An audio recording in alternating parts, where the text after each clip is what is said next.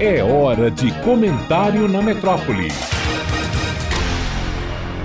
Olá, ouvinte Metrópole. Talvez seja a feira um dos principais palcos onde a cultura de um povo se manifesta. Costumo dizer que só conheço um lugar se frequentei a sua feira ou mercado público e lá interagir com alguém da terra. Não apenas como lugar de mercância, esses espaços têm sido pontos de encontro e lazer, onde namorados se encontram e jogos como a roleta estão disponíveis à diversão. Relatos dos séculos 17 e 18 na Europa parecem ainda hoje referirem-se às nossas feiras tradicionalíssimas, vistas nas grandes e pequenas cidades brasileiras, onde roupas, alimentos, utensílios, açougue, barbearia, banca de jogos e pequenos bares convive entre ruídos e cheiros tão peculiares. A Feira de São Joaquim, a maior de Salvador, além de local de interação dos moradores da cidade, historicamente teve o papel de maior centro de abastecimento da capital baiana, quando lá chegavam infinidade de produtos, vindo predominantemente do recôncavo em Saveiros. Além de produtos típicos de uma feira, o centro comercial é local pitoresco,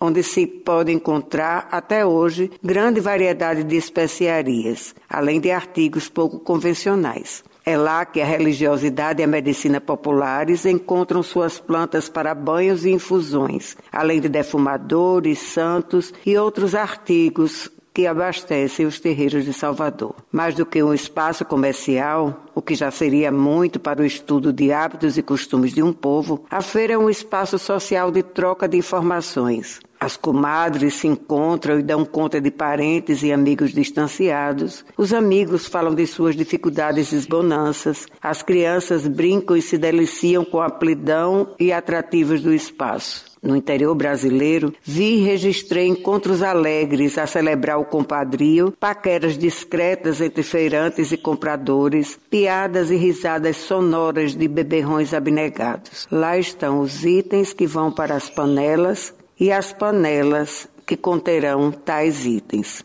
Muito da casa brasileira é comprado em feiras. Os produtos ofertados e os seus preços refletem a situação agrícola da região. Houve um tempo em que outras manifestações tinham lugar ali: teatro, tocadores, cordelistas e repentistas. Nos dias de hoje, ainda resistem bares, pequenos restaurantes que servem comidas típicas, barbeiros, consertadores de todo tipo de aparelho, amoladores de faca, de tesoura. Há muito que se lê numa feira. É uma verdadeira enciclopédia de cultura popular e folclore de um povo. Helenita Monte de Holanda, médica, psicanalista e estudiosa da cultura popular brasileira para a Rádio Metrópole.